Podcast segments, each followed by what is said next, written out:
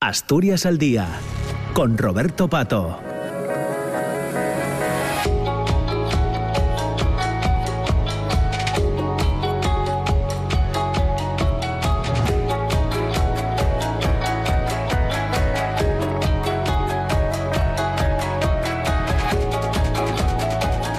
Diez de la mañana y ocho minutos eh, encaramos ya la segunda parte de Asturias al Día en la radio pública, en RPA. Ya saben que nos llevará hasta cerca de las diez y media de, la mañana. Y en este espacio hoy vamos a hablar de mm, un proyecto, proyecto Argo, de una expedición al corazón del mundo maya, una expedición que arranca el próximo 29 de julio y que se va a prolongar hasta el 12 de agosto de este año 2023 en eh, Guatemala. Vamos a charlar con Ángel Galicia, que es quien está detrás de este eh, proyecto Argo, que comenzó hace ya eh, algunos años, heredero, entre comillas, de la célebre ruta Quetzal. Pero mejor se lo preguntamos directamente a Ángel Galicia para conocer los detalles y cómo surgió esta, esta idea que se lleva desarrollando ya en los últimos años. Ángel Galicia, ¿qué tal? ¿Cómo estás? Muy buenos días. Buenos días, encantado de saludarles. Muy bien, muchas gracias. Digo bien, ¿no? Esto, este proyecto Argo arrancó ya casi con la década de, del 2000, con, con, con el siglo XXI arrancaba con el siglo XXI también, heredero, se puede decir así, Ángel, de, de, aquella ruta Quetzal y del trabajo de Miguel de la Cuadra Salcedo. Sí, sí, completamente. Es un, es, eh, vamos a decir, uno de sus hijos, ¿no? de, los hijos que dejó aquella ruta que sal, porque para ponernos en, antecedentes, para poner en antecedentes a los oyentes, eh, les comento que yo fui su jefe de campamento durante varias ediciones de este, de este proyecto iniciático que, emprendió Miguel de la Cuadra Salcedo y que estuvo, estuvo en marcha durante casi 30 años. Mis experiencias con Miguel de la Cuadra me permitieron conocer eh, un continente que, que yo desconocía más que por cuatro reportajes que había visto en televisión, como, como muchas de, las, de los oyentes que nos estaban escuchando. Y Miguel me abrió un continente, ya digo, desconocido, magnífico, fastuoso, con una, con una orografía, una, unas, eh, unos paisajes, unos sitios increíbles, el Amazonas, los Andes, todo Mesoamérica, eh, fruto de aquello también fui eh, partícipe de, esos conocimientos, de esa manera de viajar. Y con los años, 20 años después, hablando de, yo estuve en Ruta Quesal de 2005 a 2006, pues eh, se me ocurrió que podíamos seguir con esta idea, pero en vez de llevar a un ejército de 350 muchachos pues llevar un grupo más reducido y dar oportunidad a gente mayor adultos, ¿no? gente como yo, de mi edad, más o menos, ¿no? Para que también tuvieran esa, esa experiencia de conocer aquellos rincones del mundo y sobre todo, muy importante, de conocer nuestra historia que tan estrechamente eh, está entrelazada con la de los pueblos americanos. Esa es un poco la idea y la filosofía del viaje. Claro. Bueno, eh, cuéntanos algunos detalles y luego nos metemos ya en más asuntos. Eh, Ángel, vais a a salir rumbo a, Guatemala, rumbo al mundo maya, el próximo 29 de este mes de julio, ¿no? La próxima, la próxima semana, finales de esta semana. Pues sí, eh, pasado mañana. Estamos pasado mañana. A, portas, como decían los, los romanos, ¿no? Aquí yo estoy en mi casa, tengo encima de la cama, pues, pues eso, organizando un poco todo el equipaje, machete, etcétera, ¿no?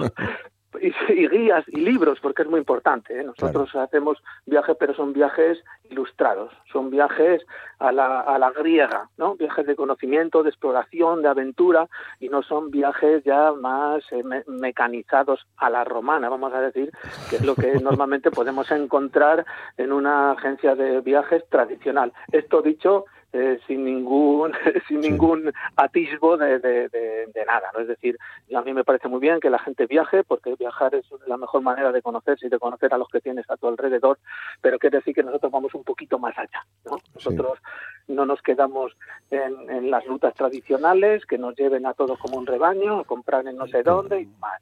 Los, viajes que nosotros hacemos los hacemos eh, expresamente para nuestra nuestra expedición diseñados desde el primer momento se puede decir que son si le queremos poner una etiqueta viajes de autor y son viajes de autor por la aventura, por la historia, por la cultura y mezclándonos con la gente de los países a los que visitamos, que tan importante es, ¿no? conocer las realidades de otros pueblos también nos ayuda a conocer la nuestra, quizás, ¿no? Y a relativizar un poco, eh, pues, eh, todo el victimismo que tenemos, ¿no? En la sociedad esta que tenemos tan ociosa, ¿no? Que parece que todo nos parece mal, es que esto, quejándonos y venga a quejarnos, cuando, cuando ves esta realidad de, comunidades indígenas, te das cuenta de que tienes muy pocas cosas de las que quejarte, ¿no? Mira, es la realidad. Mira, eh, dos cosas. Una, mañana, por cierto, vamos a dedicar el programa, la primera parte de 9 a 10, a los pueblos indígenas porque tienen su día el próximo 9 de agosto eh, y eh, por otra, em, eso de los viajes a la griega enlaza muy bien con esa idea eh, del viaje a Ítaca de, de Cavafis, del poeta griego. Ya, ya muchos oyentes dirán, ¿siempre dices lo mismo? Pues sí, cada vez que hablamos de viaje siempre mm, me, me gusta mencionar este, este poema de Cavafis porque me parece bueno que resume muy bien la idea de viaje. ¿no? Total y absolutamente. O sea, yo no, no pude colocar el nombre de Ítaca en mi proyecto y tal porque ya es, muy manido, ¿no? Eh, en cuanto está, bueno, en muchas organizaciones, empresas, etcétera, ¿no? Pero esa es la filosofía del viaje. De hecho, Proyecto Argo, ¿eh? Eh, el nombre de Argo, de el mito de, de, Jasón y los argonautas, ¿no? De, de cuando fueron en, esta aventura desde las Pásagas hasta, hasta la Colquid en busca del vellocino de oro. Entonces, eh, eh, quizás es el primer viaje de aventura de la historia, el viaje de Jasón y los argonautas, ¿no? El viaje novelado, narrado, ¿no? Entonces, esa es un poco nuestra nuestra filosofía, ¿no? La del viaje pero la del viaje del conocimiento y de conocerse a uno mismo, ¿no? Un viaje también con carácter socrático, ¿no? Es, es Sócrates decía que lo más importante es conocerse a sí mismo, ¿no? Y tener una buena relación con uno mismo ayuda a desarrollarte como persona y a tener mejor relación con los demás. Pues esa es una también de las filosofías de nuestro viaje que yo intento inculcar a mis argonautas, ¿eh? Todo ello siempre con, con aventura y con diversión porque vamos a divertirnos, vamos a pasarlo bien, que ya tenemos todo un año para que nos eh, joroben, ¿no? Por todos los lados, y ese es nuestro momento de asueto en el pequeño hilo que buscamos de libertad a través de un viaje de este, de este calibre, que, que por supuesto que el que prueba un viaje de este tipo, ningún viaje le va a parecer lo mismo ya en su vida. Claro. Explícanos, Ángel, eh, ¿qué mecanismo utilizáis para eh, conseguir eh, o para que los argonautas que lo deseen puedan participar, porque eh, aquí también creo que hay alguna cuestión singular, ¿no? En, la, en cómo organizáis estos viajes, ¿no? Bueno, nuestros viajes nacieron realmente del boca a boca. Yo cuando venía de mis expediciones de, de, la selva, del Amazonas, de, cualquier rincón de, Centro y Sudamérica, pues iba a mi pueblo. Yo soy de Ontalvilla, de un pueblo de Segovia, castellano, y claro, mis amigos, pues les contaba estas cosas y, los chavales, pues cada vez, pues tenían como más interés, ¿no? Por, por, conocer eh, eso, pues comunidades indígenas, castratas, ríos, volcanes, y me decían, ojo, pues a ver si algún año nos puedes llevar a nosotros. Y yo dije, bueno, eso es muy sencillo, creamos un grupo, un grupo tienen que ser más de 10 personas para que las compañías aéreas, hoteles y demás pues tengan un tratamiento económico contigo que no sea beneficioso y, montamos el viaje y vamos donde queráis. Entonces, ese fue el, germen de todo esto. Y, luego, pues para conseguir eh, un, quórum necesario, ¿no? Para que los viajes fueran más rentables, pues empezamos a tirar de amigos, de amigos, de familiares, y en fin, y fue un poco, al principio fue el boca a boca, luego se ha ido, lógicamente, eh, expandiendo, pero nosotros nos gusta que todos los abonantes tengan de alguna manera algún nexo ¿eh? con alguno de los participantes ya. O sea que tienes que tener como una especie de avalista o, en caso contrario, que también ocurre, tendría una entrevista con ellos. O sea, yo necesito conocer a la persona, mm, pero ya no por porque eh, a mí a mí me pueda parecer que no se va a adaptar, es simplemente porque lo mismo es la persona ¿eh? la, que, la que quiero que no sufra, es decir, es decir, no solo que no me valga a mí, es que lo mismo a ella no le vale el viaje cuando yo lo explique. Y también es importante pues quitarle todos los temores que, que surgen cuando aparece la palabra selva, cuando aparece la palabra indígenas. ¿no? Porque claro, la gente ya selva lo tenemos así como muy, ¿no? De, todo lo que nos ha traído Hollywood y las películas de, de yo qué sé, pues la, la, gente ya empieza a pensar en serpientes venenosas en cocodrilos, en jaguares, en, monos arañas y no sé qué, y empieza a entrarle el pánico, ¿no? Entonces hay que quitarles un poco ese, miedo y decirles, sí, la selva hay que, hay que tener mucho respeto, pero ya daremos las normas para andar por ella, para transitar, porque la selva es seguramente el, el lugar del mundo más inhóspito o sea, incluso más que un desierto, es un sitio en el que si tú no sabes estar, no sobrevivirías, vamos, morirías fácilmente. Por eso, el reciente capítulo de los niños estos que han aparecido en Colombia, que se perdieron, que han salido en todas las televisiones, pues es tan interesante para mí, porque eso demuestra que ellos sí que tienen los mecanismos, lógicamente ancestrales, para sobrevivir en la selva, porque los niños eran indígenas de una comunidad de, amazónica de, de Colombia. Pero claro, nosotros es un, es un ámbito del que, que, desconocemos totalmente, en el que somos mm. extraños y somos muy, muy, muy, muy débiles. Pero vamos con nuestros días, indígenas la mayoría, en la mayoría de las ocasiones, con nuestras protecciones, con nuestra ropa adecuada, con nuestros repelentes, con nuestras vacunas, y todo está bastante controlado dentro de la aventura que supone ir primero a un país de estos tan, tan inestables y luego a unos sitios eh, tan increíbles como es una selva, ¿no? Que eso hay que tenerle mucho respeto, efectivamente. Claro. Bueno, eh, en todo este tiempo eh, has tenido argonautas asturianos, ¿no? He tenido argonautas asturianos, varios, desde aquí hago, un llamamiento ¿no? a mi gente también asturiana de que eh, indaguen un poco en nuestra web, que es eh, proyectoargo.com, redes sociales de Proyecto Argo, en Instagram, en Facebook, y, que no tengan eh, miedo en, preguntar, en interesarse. Eh, los viajes, ya digo, no van a defraudar, además procuramos que sean fáciles de pagar, ¿no? Porque porque así lo, hemos decidido también entre todos. Nosotros, los argonautas, somos como una comunidad pirata, ¿no? Todas las comunidades piratas eh, eran bastante democráticas y casi todas las cosas las hacemos democráticamente. Entonces dijimos, bueno, pues en vez de pagar ah, de, una tacada el viaje, pues lo vamos pagando durante seis meses, lo que se te hace más, más cómodo, y, de esa manera, pues, pues para todos es más sencillo. Mm. Hemos tenido, ya digo, varios argonautas asturianos, en esta edición también viene uno, y espero que se, que se vayan animando bastante más, porque la historia también de, de Asturias está reflejada en la historia de América, ¿no?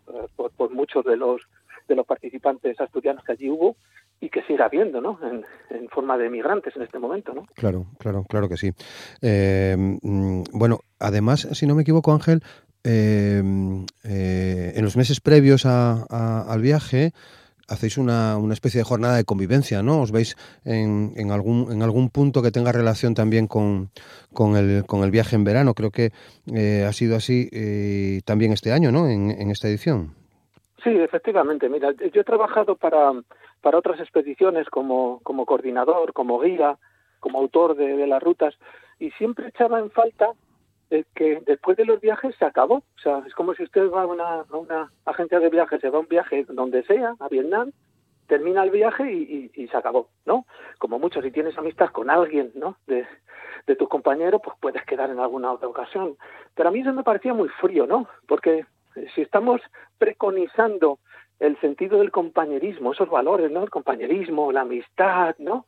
Eh, la ayuda mutua y demás, luego el dejar en la estacada a la gente me parecía muy frío. Entonces, durante el, el, resto del año, y además esto también fue propiciado por la pandemia, decidimos hacer quedadas, ¿no?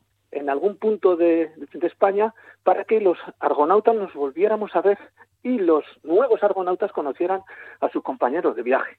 Entonces quedamos, este año hemos estado en las merindades burgalesas, y hacemos unas jornadas de, pues también de aventura, con marchas, o vamos a ver museos, conferencias, presentaciones de libros, y es otra actividad que desarrollamos durante el resto del año y que ahora vamos a fomentar más porque estamos en, un momento de expansión.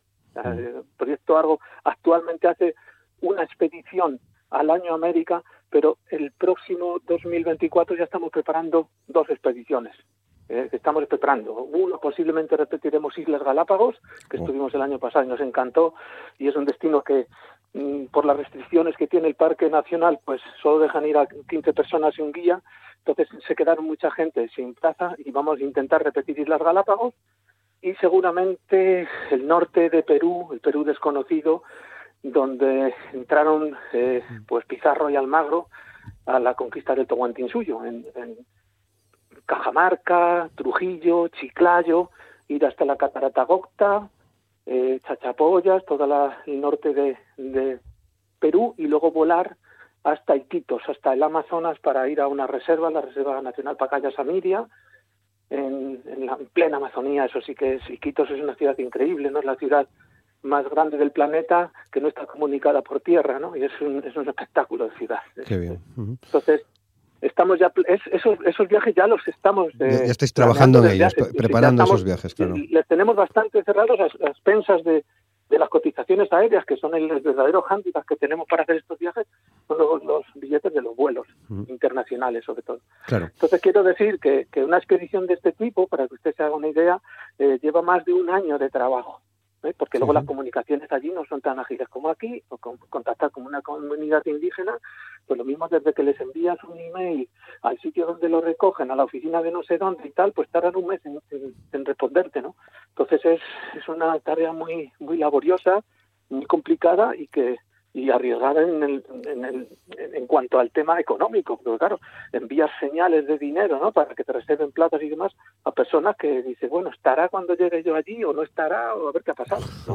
O sea, claro, es que con esa nos encontramos también. Aparecerán estos con sus canoas para llevarnos a la aldea o no estarán. ¿eh?